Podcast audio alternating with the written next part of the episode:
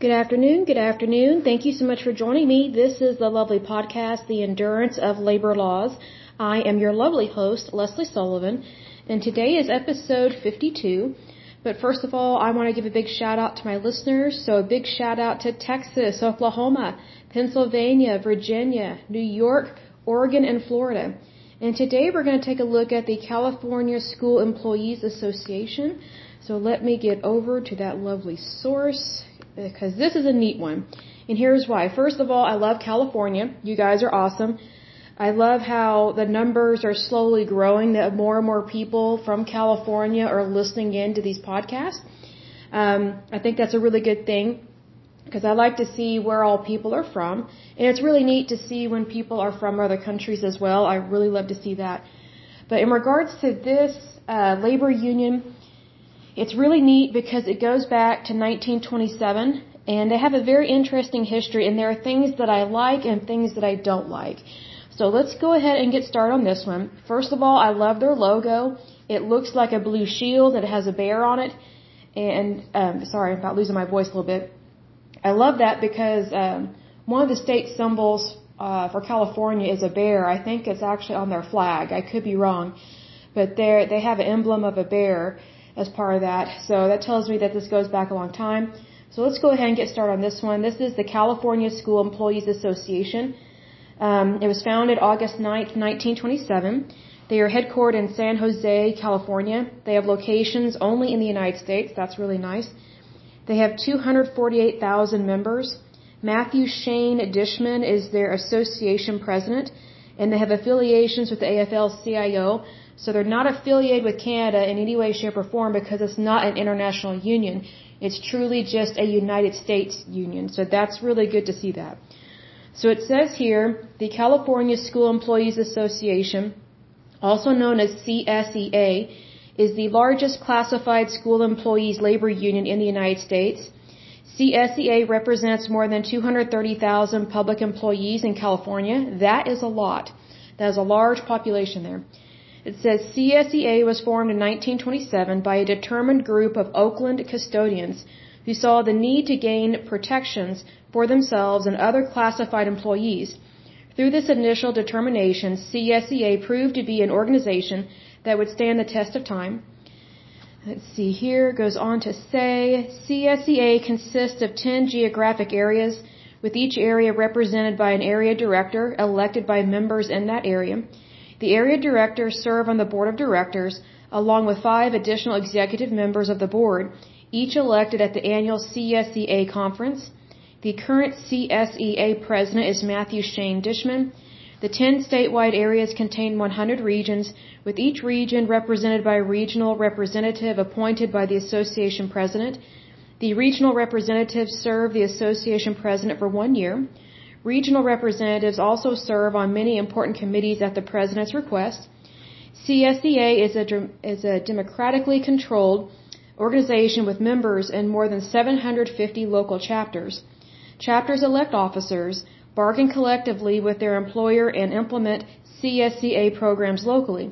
Chapters also send delegates to the annual CSEA conference to discuss and democratically decide resolutions and policies concerning the future direction for CSEA. Executive Director Keith Pace heads the professional staff at headquarters in San Jose, California. Other services are housed in San Jose headquarters are accounting, communications, executive, field operations, human resources, information systems, legal, member benefits, and office services. Now the reason why they have so much under their umbrella with that is because they have so many members. So they're basically trying to be very organized, which I think that's a great thing to do. Because the more organized you are, the less disorganized you are. So that's really good to see that. So then it says CSEA maintains a professional labor relations staff the labor relations representatives perform a range of professional services working out of field offices to better serve local membership. That I agree with because that way they know what their members want and need while they're out there working their jobs. Because sometimes with unions we've seen where unions don't always listen to their members. It's just a power trip. This one, it's not looking like a power trip so far, but that can always change. CSEA also maintains a professional government relations staff the governmental relations staff is responsible for passing legislation favorable to the interests of classified employees. The governmental relations office is located adjacent to the state capitol in Sacramento. That concerns me that they have connections to the state capitol because more than likely they're trying to infiltrate and manipulate legislation and I don't like that because what they try and do, what we've seen in the past with labor unions and trade unions, is they put their job ahead of everybody else's and that's not right because we're all equals in the United States. If you are a citizen, you have equal rights. If you're not a citizen, sorry, you don't have those rights because you're here illegally. So, well, unless you have a visa, it's like a temporary visa, but even then, you're not a U.S. citizen. But my thing is this, if you are a U.S. citizen, you have equal rights, especially under labor laws. Those are basic and fundamental to the United States. So unfortunately, what labor unions and trade unions have been doing and are doing, they have been trying to get it so that their labor is seen as more important than other people. So they're basically trying to take over jurisdictions within their trade, within their craft, and within their employment arena, I guess you could say, within their field of expertise. And that's wrong because what they're trying to do is they're trying to squish or squash out uh, competition. And that happens a lot in the public sector, and that's one reason why they don't like the private sector, even though it's typically the private sector that is funding all these through tax dollars and things like that. So they're kind of not always appreciative of what all funds are raised in the private sector, because without the private sector, the United States would not have an economy. We wouldn't have services, we wouldn't have businesses. The majority of people would not have jobs, because the majority of people work in the private sector, not the public sector. Now, there's some people that think, oh, well, we should just all work for the government. I don't think so. Uh, that is really corrupt and wrong. And the way that you can prove that is just look at communist China and the USSR, the Soviet Union, before it became Russia. Those two countries and economies, they control your labor big time. It's not as, India is not as bad as them in terms of the caste system, but with communism and with what's going on, um, what was going on in the Soviet Union, it was really bad because the government decided your fate. They decided what job you would have for the rest of your life. That's how jobs work in the public sector. Whereas in the private sector, you have way more freedom to be basically who God called you to be. And you have that destiny before you, and that you can fulfill your destiny every day of your life as long as you are willing to do it. That what's that is what makes America great is that you have the freedom to choose your occupation. You really do have the freedom to to decide your future. Regardless of what hardships you have, you can still go in that direction. Whereas in a communist country such as China or the Soviet Union, which again the Soviet Union is not um, is not around anymore, it's just Russia. But even so, those two countries are excellent examples of what you do not want in your country, much less your economy, much less your labor force, your workforce because they basically squash and kill jobs and they just suck the money out of the market. An example of that is with the Soviet Union, the USSR, when they, they tried to take, well, they didn't try, they did take over everything and millions of people were starving and I, I don't know if it was millions, but hundreds of thousands of their citizens in the Soviet Union died from starvation because of what the government did. So they tried to force everybody to be in certain jobs but it wasn't always their expertise. So then you didn't always have the best and brightest people doing the job that they were doing. So their economy took a hit. They had inflation all the time, and their people suffered from it uh, dramatically. And it's that's kind of the nicest way I can put it with that. So then it goes on to say, on August 9, 1927, a group of nine men and one woman from Oakland assembled for CSEA's first conference during the three-day meeting, they established a framework for the union and set an agenda process that continued to elevate the status of classified employees for the next three quarters of a century. From the Capitol to the bargaining table, CSEA has pursued the interests of classified employees up and down the state, transforming non-certified support staff into classified professionals and respected partners in the education community. Throughout the years, the faces have changed, but classified employees have remained dedicated to one goal, helping the students in our public schools and colleges. Now, I don't really believe that, and here's why. Because a lot of these unions, they don't care what happens to the education of the kids. An example of this, and they also don't care about the safety of children. So an example of them not caring about the education of kids is whenever you have uh, labor unions especially the teachers unions, that they go on strike and then they don't even show up to work, but yet the students are guaranteed a public education. If they are enrolled in a public school, they are guaranteed a public education. I'm not talking necessarily about um, colleges because colleges, you're paying for that as an individual, whether you, you get a grant or a loan or you pay cash. But in terms of like, I would say pre-K to 12th grade, if a kid is enrolled in those classes, those the, those those not professors, they're they're not professors. Those teachers technically are required by state law to show up and teach because their monies are paid by tax dollars. Whereas college professors, yes, they get Pell Grants, federal grants, all this stuff that I don't agree with because that's that's federal tax dollars as well. But professors are supposed to be paid wages based on the tuition that the students pay. So it's one of those things that, you know, there are teachers that they just throw a hissy fit over stuff and don't show up to work. So then our students, our children are not being educated, but yet they are supposed to be educated. So basically, in those situations, they say they claim they say they claim uh, that they, uh, well they claim that they care about the students and they they're doing it for the benefit of the kids, but they're really not. They're just doing it for the benefit of themselves, which is a form of greed. And technically, when they don't show up to work, that's a form of retaliation against the taxpayer because it's the taxpayer that's paying their wages and their salaries. So they need to show up and work. Another example is in regards to um, school violence and school shootings. One of the things that some of these uh, labor unions and trade unions associate with education on all levels, whether it's lower education or higher education or teachers union, they are not for practicing um, intruder drills or um, fire drills, not fire drills, shooter drills, basically.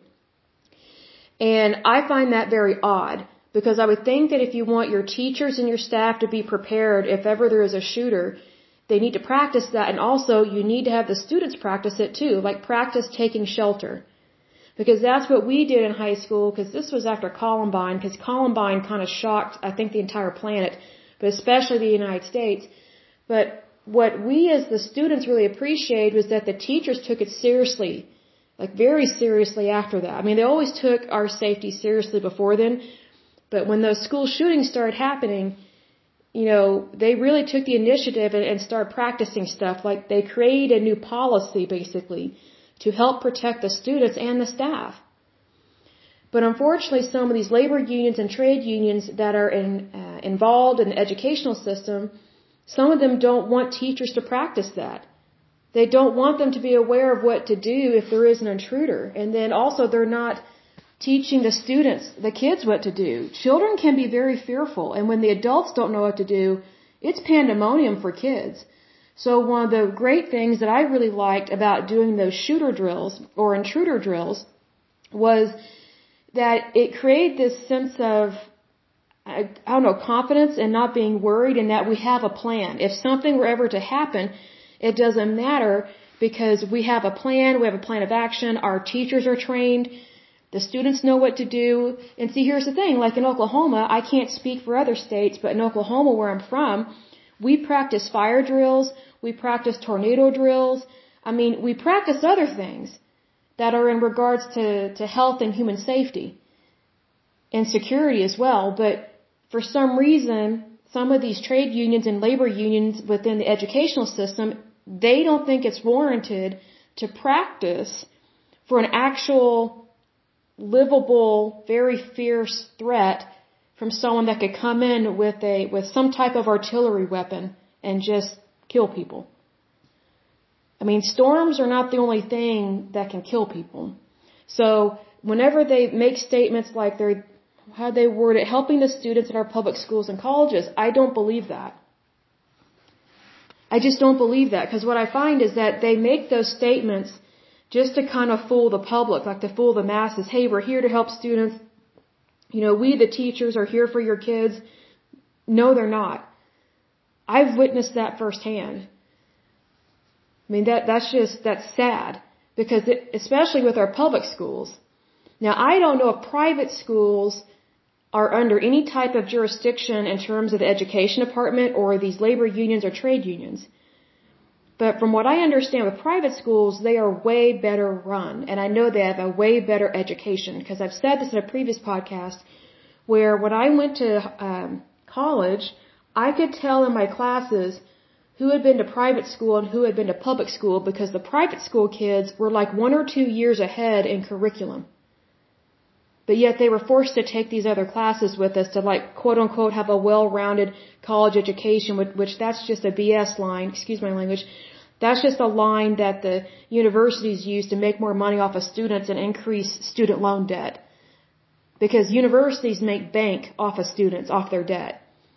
If all these kids would pay cash, guess what? The universities would probably go out of business because even if they say they're not for profit, they are totally for profit because in order to stay in business, they have to declare a profit. They have to have some sort of monies be there in order to pay their bills and have monies to continue on into the future.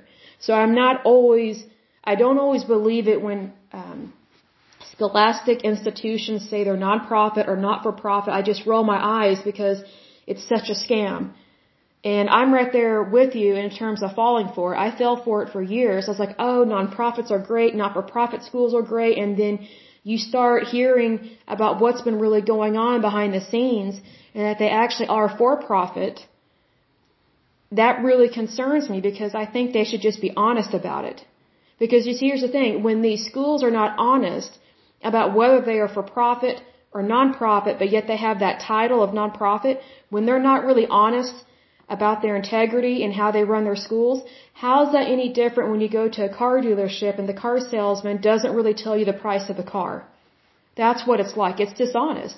And actually, um, if a uh, what's it called? If a car salesman were to lie to you about the price of the car, and then you're applying for a loan, and then you don't really know what you're getting into, that's technically I don't know if it's a felony, but they can get in trouble big time about that.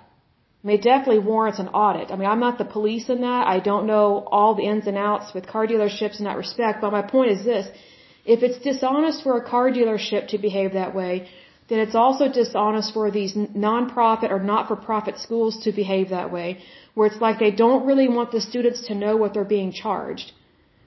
Because they don't want people to know how much money they are actually making, and not only are they making bank off the students, they're making bank off of international students, and they're also getting uh, federal grant money. When you hear about federal grant money, that's our money, the taxpayers. That's money that's being taken out of our paychecks, being given to these quote unquote higher education buildings or facilities or organizations to, I guess, help them out. And I'm like, look, if they can't afford stuff, then they shouldn't be in business. And also what they do is they get our tax dollars by claiming to do all this research. So whenever you see a research study that's been published and it's from a university, just know that you paid for that. It's not all private funds. You paid for that, the taxpayer. So it's almost like you paid to go there, but you didn't even get a chance to go there and get a degree. Because they get millions of dollars of our tax dollars. These colleges that when you hear the word higher education, that's what they're referring to as the colleges. So it's, it's very much, it, it's stuff that's hidden that I don't think should be hidden. I'm not against colleges doing research and, and things of that nature. That's wonderful.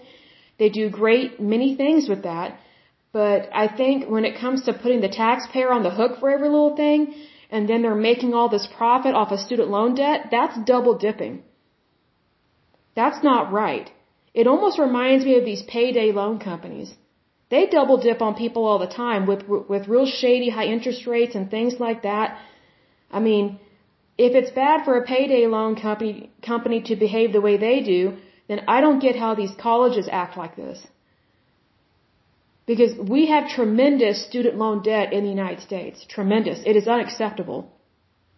Like public school, to go to public school for college used to be cheap. Now it's getting almost as expensive as private school. That's insane. That makes no sense to me. So whenever they say, whenever these organizations say they're helping the students, I, I don't really buy that because the proof is in the pudding. All you have to do is look at our national debt, look at how many people still have student loan debt, Look at how many people can't pay their debt. Look at how many people are unemployed. And then also look at how many people have all the student loan debt and it just follows them everywhere for years because they can't pay it off. They have a hard time finding a, a good paying job, you know, that, that can help pay off all this debt.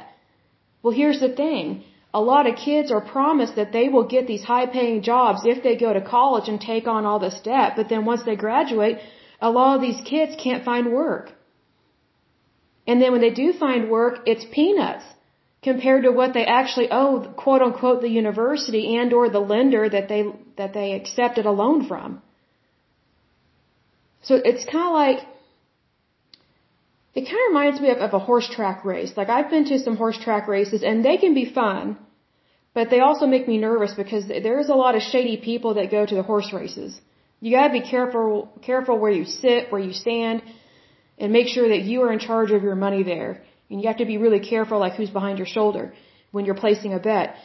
But it kind of reminds me, like in regards to these universities and um, these lenders and how they collect money, they almost remind me of bookies. Like a bookie that shakes you down for money. You know, say for example, you placed a lot of money on a horse and it lost. And then you can't pay your loans. Well, guess what they do? They send a bookie out to uh, basically like a loan shark and they shake you down for money. Well, if it's illegal and immoral to do that to people, like at a, a racetrack of some sort, then how is it legal for universities to ruin people's credit for long periods of time? And these are students that are graduating, even students that don't graduate. Some students have to drop out, drop out of school for various reasons, but even when they drop out, drop out, they still have all this debt. So then they get hounded by debt collectors. And then another thing, whenever they do get a job, let's say for example, you know, you, you claim single status on your, your, your tax return you know, your, uh, your W-4 when you're applying for a job. And single status doesn't necessarily mean that you're single. You can be married and file single, but it just means that more is taken out of your check. So let's say, for example, you file single and you're expecting a refund, you know, when you file your taxes. Well, if you don't pay off your student loan debt, they, they have authorized, the federal government has authorized for whoever you owe money to in terms of your student loan debt, they have authorized for your tax return to be taken away from you, your, your, your refund, your tax return refund. I don't agree with that. Because those are your tax dollars that are supposed to come back to you, but the federal government, to me that's stealing. Because a lot of people need that money to survive. If they could pay off their debt, they would.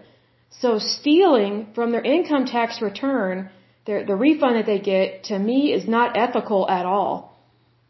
But that's what the federal government has authorized, and that's been going on for a long time. Like, I remember years ago, when I was working a part-time job in college, is when I was working at the laundromat. I worked with this one girl. She was not very nice, but she was a good worker. And, um, she, she would get these weird phone calls. Sometimes our, our shifts would overlap and I would answer the phone because she would usually be trying to wrap up and I would be showing up and just starting my shift. So when she was trying to wrap up with whatever she needed to do at the laundromat, which was usually cleaning or counting her till or things like that, sometimes she would get really weird phone calls.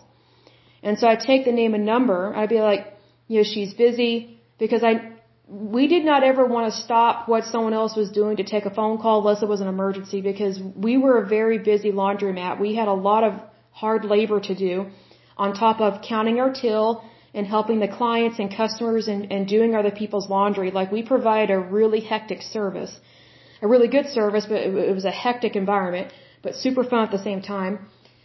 And so I would just take these messages for her. And I'd give them to her and I'd say, hey, I'm not going to say her name to respect her privacy here, but I'd say, hey, so and so, these people called and uh, they're saying you owe them money and this is what you owe. Like they went into all this detail about her personal business and I was shocked and her mouth would just drop at whatever I would tell her. And she would just like the, the color from her face would just drain. I felt so sorry for her. And even though we didn't always get along, it was her attitude. She had an attitude problem. She had a chip on her shoulder. She was kind of mean. A good worker, but she, she could be really mean. And I guess what happened was she had gone to school and she either dropped out or lost a job or something. I don't even know if she graduated, but she owed all this student loan debt. Well, whoever was her lender found out where she worked, like they stalked her. And then they started harassing her at work, and it was humiliating. Here she is working at a laundromat, not making good money. To me, it was good money because I was part-time in college. Like, I was full-time student, working part-time. You know, jobs like working at a laundromat are great for people that, you know, that don't have families or that don't have a lot of, a lot of, um, I was gonna say not have a lot of business, but they don't have a lot of income or they, they don't have a lot of bills. But she was a grown adult by this time and she was having a hard time paying off her debt, well then I just remember she had this look of horror on her face when I t- when when I first told her about the message I got. And she just forever changed after that. And then I didn't see her much after that and I'm pretty sure she quit and left so that so that she could go work elsewhere and just not be known because she was being harassed by her lender. And then one time I walked in, she was on the phone with them. And she knew I wasn't going to tell the owner because the owner wasn't nice. And I've already talked about the owner in a previous podcast, but um, she was on the phone with the lender, or I call him a bookie, and um, they were being pretty horrible to her on the phone. I could just tell. You know, it's one of those things where you know you can tell a phone conversation isn't going very well just based on the tone of voice of the person speaking, their facial expression, and what they're actually saying, and also her body language. She was upset and she was very frustrated with these people. They were, they were harassing her constantly. Once they found out where she worked, they harassed her at her job. And what we didn't know at the time, because, you know, we're in our 20s, we didn't know that lenders and debt collectors, they cannot legally harass you like that. It's illegal, it's unlawful, but we didn't know that. So she felt trapped and eventually she left and I just felt sorry for her because I mean, I don't know how much money she made, but I bet it wasn't much more than me. Even though she worked more hours, I mean, I'm just thinking like from an hourly wage point of view, I bet it wasn't that good. And so if someone is trying to hunt you down and shake you down for money and, you know, they can figure out that, hey, this person works at a laundromat, they've probably got food, water, and shelter to pay first, maybe we should negotiate something with them. Or better yet, what I don't understand is why these lenders and um, I call them also call them financial bounty hunters. Um, I don't understand why they don't help poor people get better jobs. Because if they actually had better jobs, they could probably pay off their debt and their loans in full. But they don't care to help. They just like to intimidate and frighten and scare people. And this was a young woman that went to college.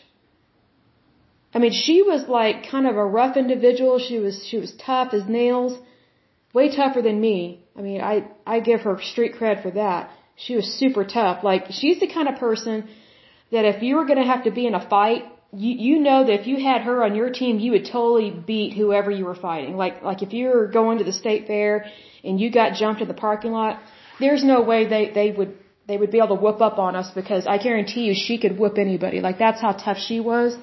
She was really rough, like didn't wear makeup. I mean, just didn't really care to fix her hair. Great employee, but she was not prissy in any way. She was very rough around the edges.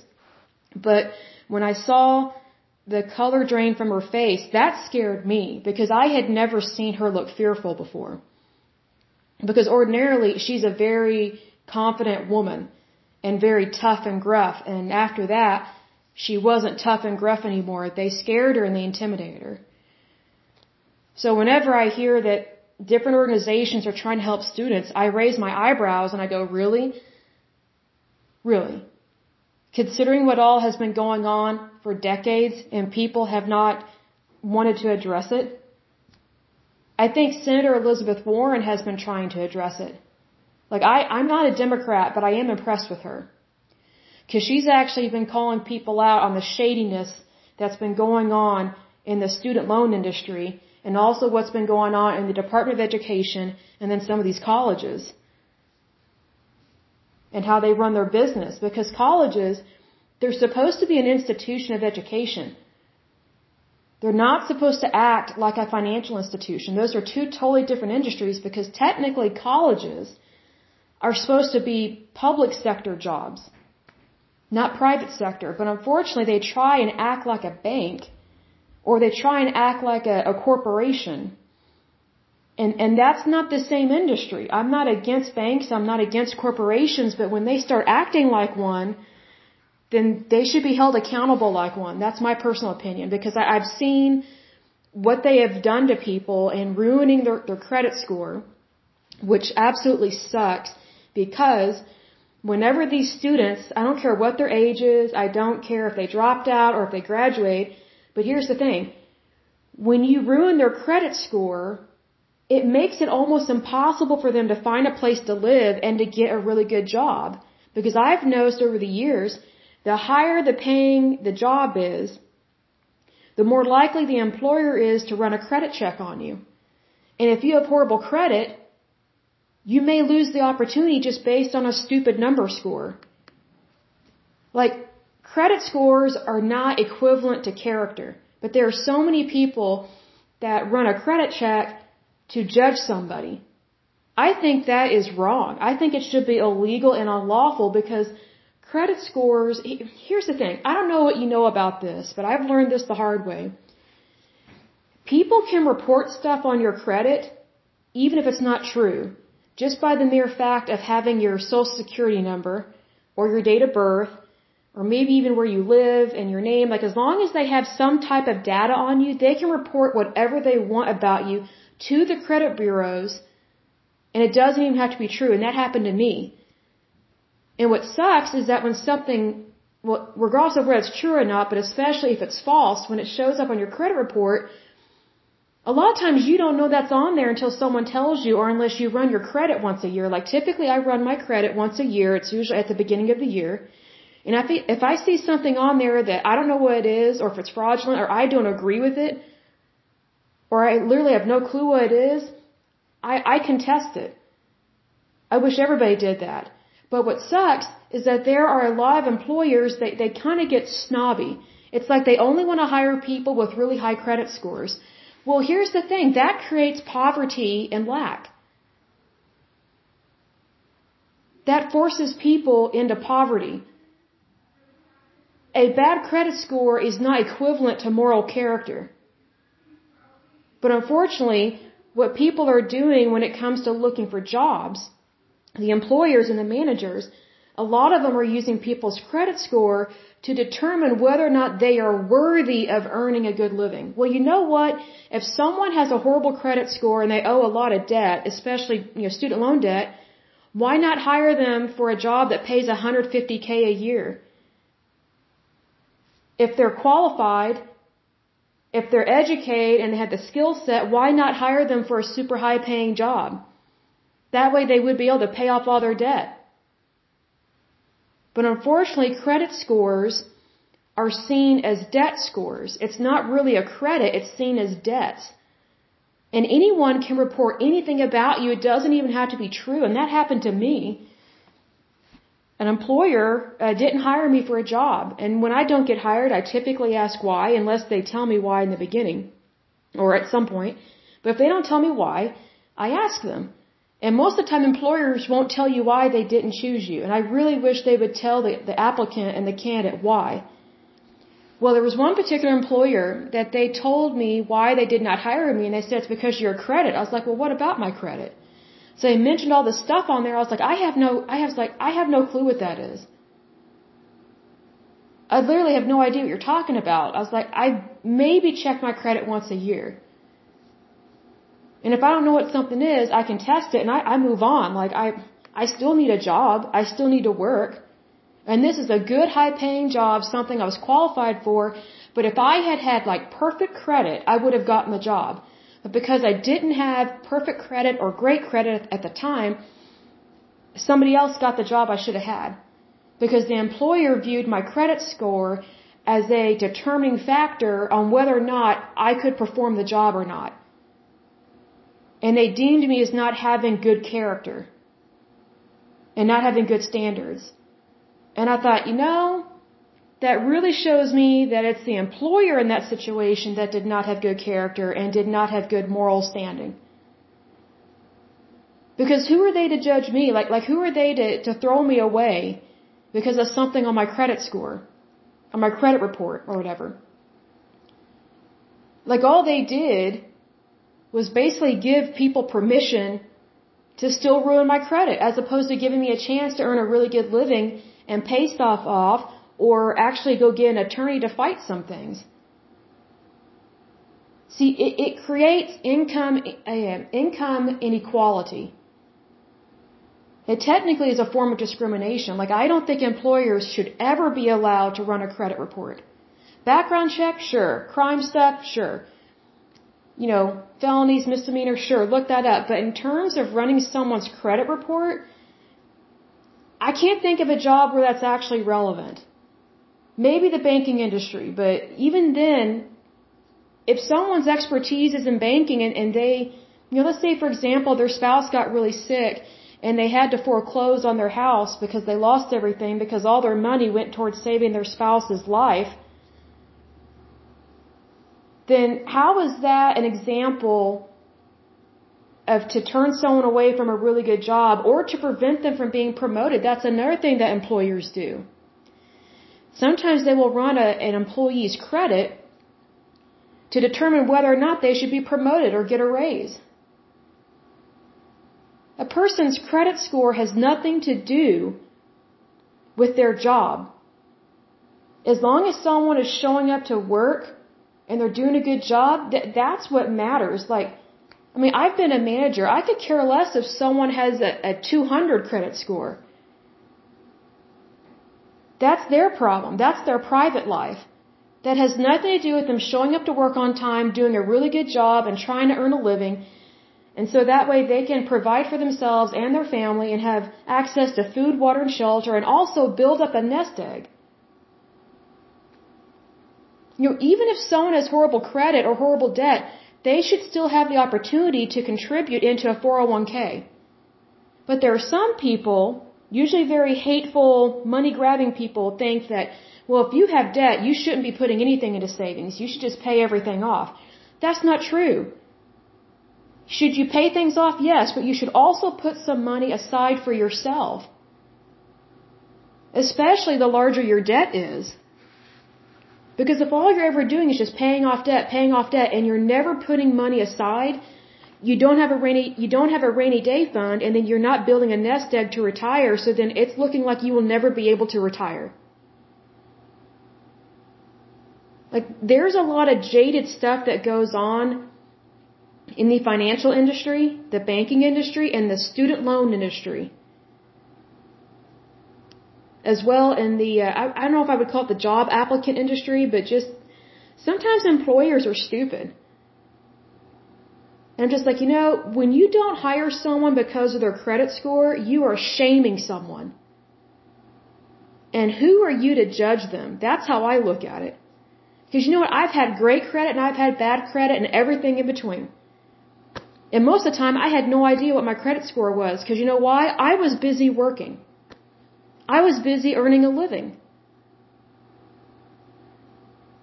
That's, that's what most people are doing. Most people are just busy trying to keep their head above water, provide for themselves, their families, stay happy, healthy, and whole, and, and you know, not get sick.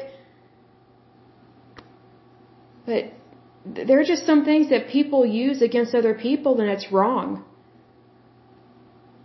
I know that's a bit of a tangent, but it does go into public school systems here. Because some of these colleges are public schools. And they're ruining these kids' credit. And then they've got people that act like loan sharks to go after these students. See, here's the thing. They act like they love you just to get you to enroll and to get your money. But then the moment you have a hardship happen, they throw you under the bus. They, they act like a bookie at a racetrack. And it, it's just so disgraceful. So a lot of things need to change in regards to that. So just because someone says they cares about, just because someone says they care about students, I don't always believe it because I've seen the other side of that, like firsthand, and it's it's been horrible. So it says here, this is talking about the retirement benefits. It says the first step was to secure retirement benefits for custodians throughout the state. In 1928, just a year after CSEA formed, the union helped push through SB uh, 551, which allowed school districts to establish retirement benefits for all school employees, not just teachers. Now that I that I agree with, because I think everybody should have an opportunity to have access to retirement benefits. More importantly, it became the first law in the books recognizing school employees other than teachers and administrators. Total members, or today, members feel the legacy of CSEA's request for a pension. Under the California Public Employees Retirement System, classified employees enjoy some of the best retirement benefits in the country. In 1999, CSEA helped pass SB 400, landmark, sorry, landmark legislation that dramatically increased classified employees' retirement income. Now here's the thing. I'm all for people getting more retirement income, but when you're dealing with the public sector, the only way you're going to be able to do that is to increase taxes drastically and to tax more people. Because the public sector is one of the is, is the sector that doesn't create wealth. That's the private sector. So if they want more retirement, I get very concerned with that, or they want more retirement income, I get very concerned because that may not be possible just based on the market and taxation and people's wages. Because the way that they're able to pay for retirement income packages is to take money from people that are working, meaning like you and me, and they take it out of people's paychecks, like a federal tax or a state tax. And right now, California's tax situation is really bad. So I bet if I had to guess, the problem in California right now goes back a long time. So then it says in 1929, when California and the rest of the country plunged into the Great Depression, CSEA was put to the test. Workers became plentiful and jobs grew scarce. For classified employees, known at the time simply as non-certified workers, the depression meant an increase in their workday up to 12 hours per day, six days a week, with wages as low as taxpayers could get them. It wasn't long before poor school districts began trimming budgets and classified jobs. At the union's 1933 conference, Dr. Frank Hart addressed delegates, quote, better trained custodians would save districts far more than their cost, he explained. Custodians themselves would have to raise their standards if they ever hoped to raise their pay. It was a challenge that classified employees were ready to meet, and thus began CSEA's next crusade, professional growth. For seven decades, CSEA has prided itself on creating job training opportunities for its members. A member survey in 2000 found that 67% of CSEA members believe that improving professional growth opportunities is very important. I agree with that, because knowledge is power. CSEA is working to meet the needs of its members by negotiating career ladders and incentive programs and by offering scholarships and career grants. I'm all for that. If someone can be more educated and make more money in the long run and the short run, I say go for it. As long as it's affordable. It says, in the years following World War II, CSEA established itself as an important part of the education community. In just 10 years, membership shot up from 1,400 members to nearly 10,000. Having found strength in numbers, CSEA was ready for an astounding run on the legislature. That concerns me because they are not supposed to be manipulating legislation. Because legislation belongs to everybody regardless of whether they are in a union or not. The union demanded that basic rights and benefits, which had been enjoyed by teachers for years, should finally be extended to classified employees. Among the bills that passed were the 40 hour work week, I agree with that, sick leave, I agree with that, vacation and bereavement leave, I agree with that. And laws prohibiting age discrimination. I agree with that as well. I think all those things are great that they're talking about. This historic achievement for CSEA later became known as the Classified Bill of Rights. Now, I don't agree with that title because they're basically trying to take the goodness of the Bill of Rights and they're just trying to steal that name and that title to prop themselves up. I think that's wrong. I think they should have called it something else. Classified employees who had long considered themselves partners in education were finally getting some of the recognition they deserved. Here's the thing, they think they deserve stuff. That's not how it's supposed to be.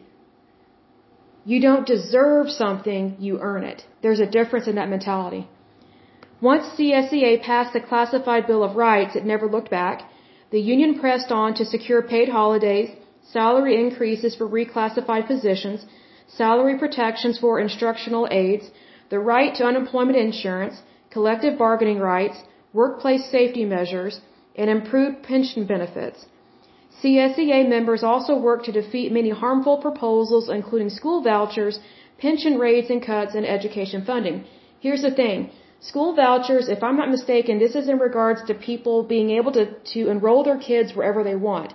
Unfortunately, when you're dealing with the public school system, the public school system, even if you don't like the school that you live near or maybe it's a bad school, in the public school system, public school teachers and public school administrators think that they have more rights to your kids than you do. So even if you want to send your kid to a better school, they try and eliminate the parent from being able to send their kid where they want to send them because they think they have full charge over your child once it reaches a certain age, and that's not true. Another thing is it says here pension rates and cuts in education funding.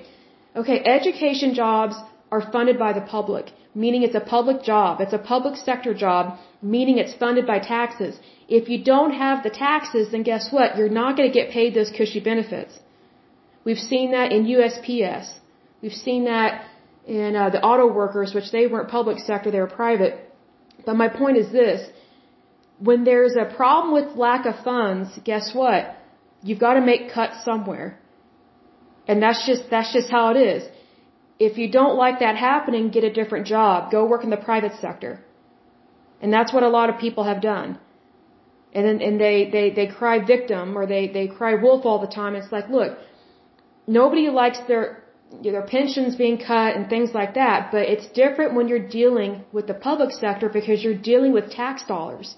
And that's one reason why the, the tax hikes are so bad in California is because they're overspending, overspending, especially on property tax. How do I word this? Like they raise property tax to make up for all the money that they're overspending on all these other programs. And that's why a lot of people are leaving California is because they can't afford to live there anymore. It's not affordable. And that's a huge problem because California is a beautiful state. It should be affordable. If anything, property tax should not be over 10%. And property tax should only be paid one time. And that's when you actually buy a home. But unfortunately, property tax has become this very shady way that the federal government and or state government, depending on how the monies are used, it's how the government tries to get money out of people. And they just use and abuse that system. Because people can't fight a tax. That's why they raise the hike on it. That's why they raise the rates on taxes is because people can't fight a tax. Because it's set by the government. When unfortunately, whenever taxes go up in terms of the rate, actually less money is collected. Because less people can afford to pay it. So they either end up not buying whatever they were going to buy or they move it you here's the thing. They actually did a study with the on the federal government and IRS and they found that when tax rates are lower the IRS brought in way more money because more people were able to work. And the reason why more people were able to work was because more people had jobs. The reason why more people had jobs and I'm talking about the private sector in regards to this the reason why more people had jobs was because rich people had more money to employ people and the reason why was because they opened more businesses. But if taxes go up, hardly anybody can do what they really want to do or need to do to stay alive and to help other people. That's the problem. And that trickles over into the public sector. So whenever tax hikes go up on all citizens, it depletes the private sector of its profitability. And then people don't spend as much money. Well, if people don't spend as much money, guess what? Not as many taxes are going to be collected. And that, that's the problem with high taxation. I am all for taxes. Everybody should pay taxes. I think taxes are a great way to stabilize, not necessarily stabilize your country, but protect your country with the military and also redo your infrastructure. There are things that we need to do with tax dollars. But the problem is that some people, they think that because they, they like taxes, that they should just increase it and have whatever rate they want. That's not right. Because if you have too high of a tax rate, it actually depletes your economy of its stability to provide jobs and monies for people. And it also affects the banking industry. It also affects Wall Street, so no one is immune from the effects of high taxation. So it is a problem. So it goes on to say by the 1960s, CSEA had established itself as an important organization in the education community. However, for all of its strength in representing classified employees at the state level, the union still lacked the teeth it needed at the local level, namely at the bargaining table. Collective bargaining was still a decade away, and workers were at the mercy of their employer. Oh no, those employers, they're already trying to make employers, all of them look bad, and they're not all bad. Under the Winton Act, employees would meet and confer with district officials to discuss salaries and wages. Classified employees simply referred to it as meet and beg. Job security was a matter of how much your boss liked you. I don't agree with that. There may be a small percentage of that, but that's not always true. It's really supply and demand and how much can they afford to pay you because you're dealing with private, sorry, you're dealing with public sector jobs and tax dollars. It's completely different than the, than the private sector. Just 5.7% of CSEA members surveyed in 1971 felt satisfied with their level of job security compared to 89% surveyed in 2000. Okay. Okay. Here's the thing. I was born in 84, so I don't know anything. I, I, I shouldn't say anything. I don't know everything there is to know about the 70s, but what I do know is that the 70s were a really tough time for the United States, especially our economy. We had a, a, a gas shortage because of OPEC. Um, we had shortages in other ways. We were still having to deal with Jimmy Carter, and I can't remember what year he was president because I wasn't alive yet. But he really ruined our country. He was one of the worst presidents we have ever had. He, he was horrible. Um, he's a peanut farmer that did not understand the economy. Um, he, he was a kind of a semi-liberal Democrat when he ran. And one of the messages that he gave America, it was in the winter, and he said, well, we're all going to have to cut back. And he had a sweater on. And he told people that to save money, they should wear sweaters and people were were experiencing cold and hardship because of uh, oil and fuel crisis. And here's the thing: if your house is heated by gas, and we're having a gas crisis, guess what? You're going to be freezing cold, and that's what was happening in some of the parts of the United States because of this. So the 1970s were hard hit by everybody. It wasn't just the public sector, and it wasn't just these members. The entire United States had a hard time with, uh, with the 1970s. So it's important to take into account what actually was going on within the entire country, not just one sector. And of course, things are going to be better in the year 2000 because our economy is more greatly improved. I mean, Jimmy Carter, he ruined a lot of things. And it took several years, probably at least a couple of decades to repair what he did because he was a horrible president both nationally and internationally on the international stage, he was a complete joke. And, you know, in terms of running the United States, he was horrible at it. It was so bad. And not every Democrat is bad at running things, but he was really bad. He was totally incompetent and was not prepared. It goes on to say, when signed into law in 1975, the Rodda Act ended the days of meet and beg bargaining. Collective bargaining was a coming of age for CSEA, then 70,000 members strong, it gave the union power to negotiate at the bargaining table and to represent employees under the full strength of the new labor laws. Now, I don't know if you know uh, the name Rhoda, but when I first read this article, I busted out laughing because Rhoda is the name of the evil child from the 1950s thriller movie, The Bad Seed. So if you want to scare yourself before going to bed, watch The Bad Seed. It's a really good 1950s film about a murderous little little girl and it's really creepy. It's really well done. But when I saw the Rhoda Act in this, I was like, I bet they wish they had named it something else, not after that little girl. But says here, today, CSEA employs nearly 300 full-time staff members to help its member-run chapters negotiate top-notch contracts with good pay and benefits for classified employees. Now that I'm okay with because whenever you're dealing with a contract and you're you're doing negotiations, you want someone that knows what they're talking about. I don't blame them for that. So God bless them. I think that's a great thing. It says here the longest public employee strike in California's history took place in Pittsburg.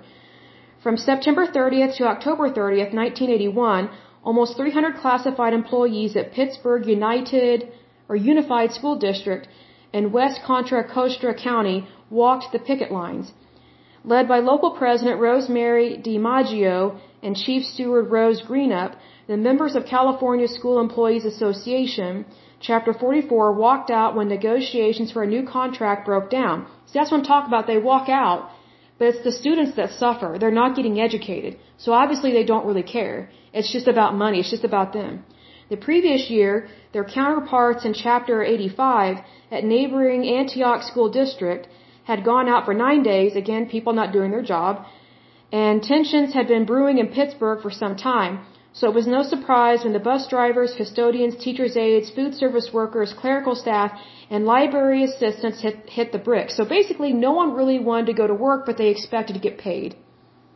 You know, when you and I walk out on our jobs, we, we don't really, no one has the right to demand wages when you don't do the work, but it'd be like if we walked out, we would just be fired. The employer would just like, okay, bye, you know, you had a job, but you walked out. So, it's kind of one of those things. They, think that they're special. They're not. They're no different than the rest of us. A job is a job. Just do the job. If you don't like it, work in a different job. Work in the private sector. You know, apply for a higher paying bracket of pay. That's all you do.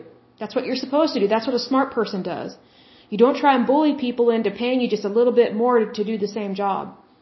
It doesn't make sense. The district had been battling its staff Battling, that's interesting. The district had been battling its staff annually over summer layoffs, and this, coupled with the pay um, equity concept in vogue at the time, comparable worth is what it was entitled, came to a boil when their contract expired in, in the summer of 81. Now here's the thing. When you're off in the summer, you shouldn't get paid because you're not working. Like what, what people don't understand is that when, when teachers are paid, they're paid to not work in the summer. I don't agree with that because if you're not there doing a job, you're not doing it. But however, teachers are paid for the entire school year even though they're not teaching the entire year. So it's almost like they're, they're paid, how do I word this, like they get paid even when they're not working in the summer and then the summer is when they go on vacation. So it's, it's almost like they're double dipping on vacation pay. The rest of us can't do that, but they do it. It's not right. It's totally not right. It says right in the middle of the strike, an election for three new school board members occurred. I bet that was interesting. As well as walking picket lines daily, members endorsed incumbent Joe Canciamilla, now a member of the state assembly, and newcomer Dana Hunt, a county sheriff and union member. Oh, that's all you need is a county sheriff with this. Their election was pivotal in settling a strike that gained a contract with wage increases that exceed the state cost of living adjustment. That concerns me right there because that's too high. That's causing inflation. But because they're greedy, they don't care. So it goes on to say, uh, they gained a contract with wage increases that exceeded the state cost of living adjustment, redressed imbalances in the male-female hourly rate inequities, and provided layoff protections for summer workers. Here's the thing, when you're laid off, you're laid off. It's, it's the summer. Get over it. Get a different job. No other public sector workers have ever had to strike for so long before or since. For decades, California had enjoyed full funding for its schools and unique educational programs, meaning they are probably, this is probably a precursor to them spending too much money. Then in 1978, California voters approved Proposition 13 in an attempt to cut property taxes. It was already high back then, that's sad. The state's public school system and its employees would never be the same. By 1995, California plummeted from 5th in the country to 40th in school spending. Well, that means you were overspending, that's the thing. Classified employees who had finally gotten a piece of the pie through collective bargaining found that there just wasn't much to go around. Well, gee, that has to do with tax dollars Many school programs such as music, art, and, and athletics simply vanished. I don't believe that. They always have, have an athletic team and an art and music department. I don't believe this stuff just vanished. I don't believe this. And school districts either transferred classified employees working in those programs or laid them off. By the late 1980s, schools, parents, and even some of the voters who passed Proposition 13 were tired of the funding shortfalls. I bet what happened was teachers went on strike and they bullied or convinced students and parents to reverse that proposition because they wanted the money. They cry wolf just to, just to get money. That's what happens. The California Teachers Association, CTA, along with CSEA and other members of the education community, led the charge, see what I mean, for a second ballot initiative. In 1988, Proposition 98 was passed to guarantee a minimum level of state funding for public schools. It is a complicated formula. At times politicians have manipulated, it, but it stabilized revenue for the state's public schools. What that tells me is that they wanted the status quo back. They did, they did not want to be held accountable for how much they were spending. So instead of addressing their overspending, they just wanted more money which is one reason why property tax has gone up tremendously in California and why so many people have been leaving for years and coming to Oklahoma. That is really disturbing. Safety has also been a long-standing priority among classified employees. I don't believe that.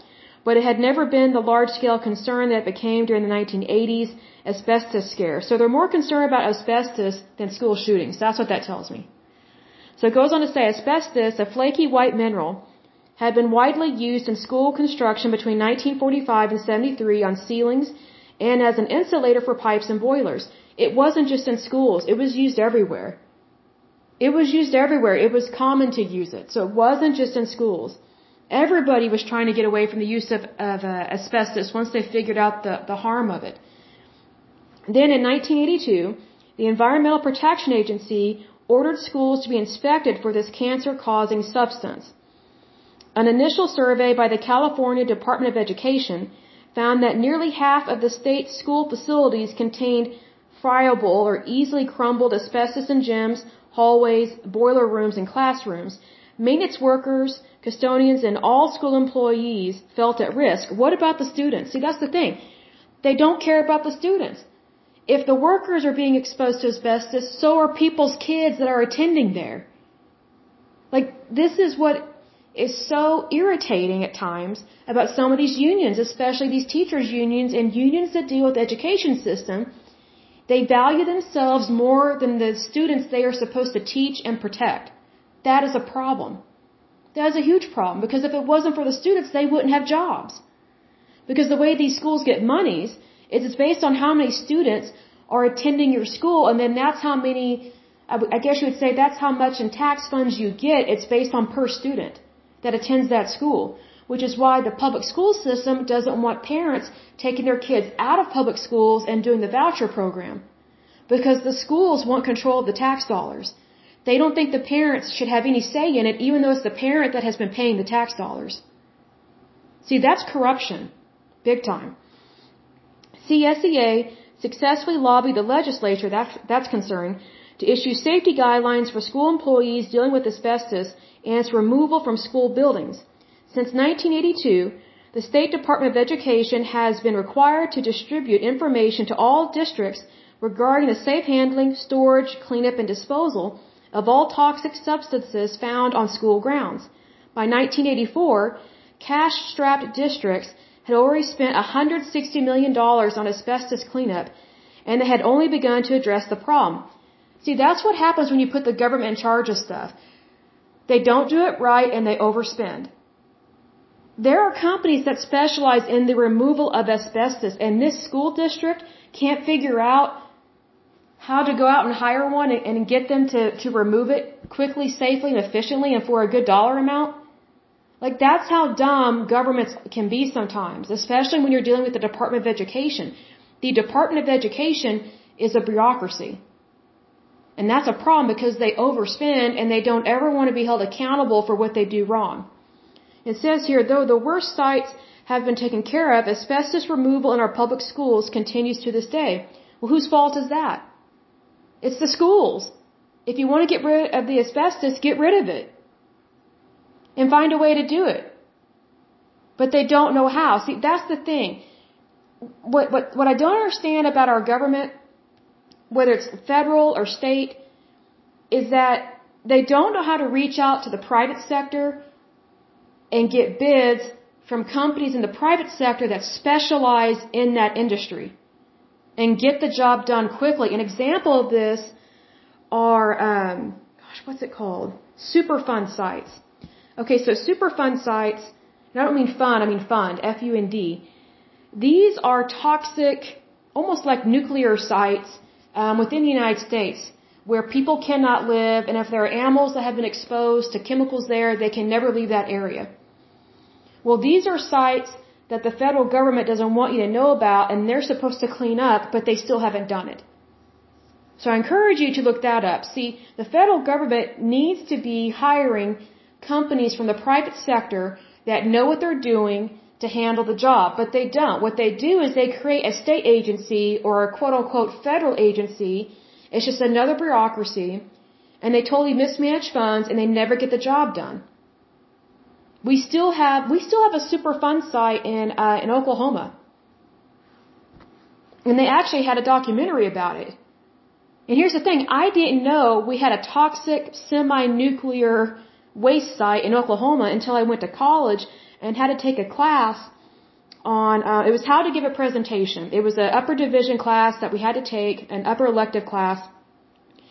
And the guy that taught our class, he was really good. He actually taught us how to conduct meetings in very stressful environments. And he actually had to do that in regards to this Superfund site because this town was just destroyed by by this toxic stuff and plus it was affecting their children. Like if you drank the water and you were pregnant, it could cause your child to be semi Down syndrome or your kid would not be very smart. Like the reading level of these kids that were exposed to these toxic substances in this town, their reading levels were far below national average of what was considered acceptable reading level. And also a lot of those kids that were exposed to that, a lot of them died in their 30s, 40s, and 50s from really weird cancers and they died at a very high rate. And yet the federal government has not taken care of that site. Still, I mean, I'm guessing still to this day, but this was back in 2012 when I took this class. So it's kind of like, that was just in 2012. And the federal government still had not addressed that issue. So, go figure. So then it says, it talks about the technology and that, you know, computers were brought into the schools and it helped them out and all that stuff. It says here, moving on to um, CSEA joins the AFL-CIO, it says at CSEA's annual conference in 2001, delegates vote to become an independently chartered union of the AFL-CIO. Under the charter, CSEA retained its constitution and bylaws without outside control by the AFL-CIO. Members gained access to new discounts and benefits through the AFL-CIO's Union Plus program, more significantly, the independent charter gave CSE members the power and clout that comes from combining CSEA's strength with that of more than 13 million other AFL CIO members. That's very concerning because 13 million people, that is, um, that's a large population. And it would be hard to, to fight someone that has that many members. Because you have to remember that they try and affect and manipulate legislation, and legislation does not belong to unions. It belongs to the American people, which means all of us. Then it says, three years after joining the National AFL-CIO, CSEA joined the statewide California Labor Federation, also known as CLF, in 2004. The CLF represents 2.1 million workers and more than 1,300 affiliated unions. That's very concerning that they have that many workers that they uh, help or deal with, but it is what it is. So um, anyway, that is that lovely labor union, and again, that's the California School Employees Association, a very interesting one. The next one will be the Communication Workers of America or the Association of Flight Attendants, because both of those sound familiar, but it might be because they are under another union's umbrella. So, but until next time, I pray that you're happy, healthy, and whole, that you have a wonderful day and a wonderful week. Thank you so much. Bye bye.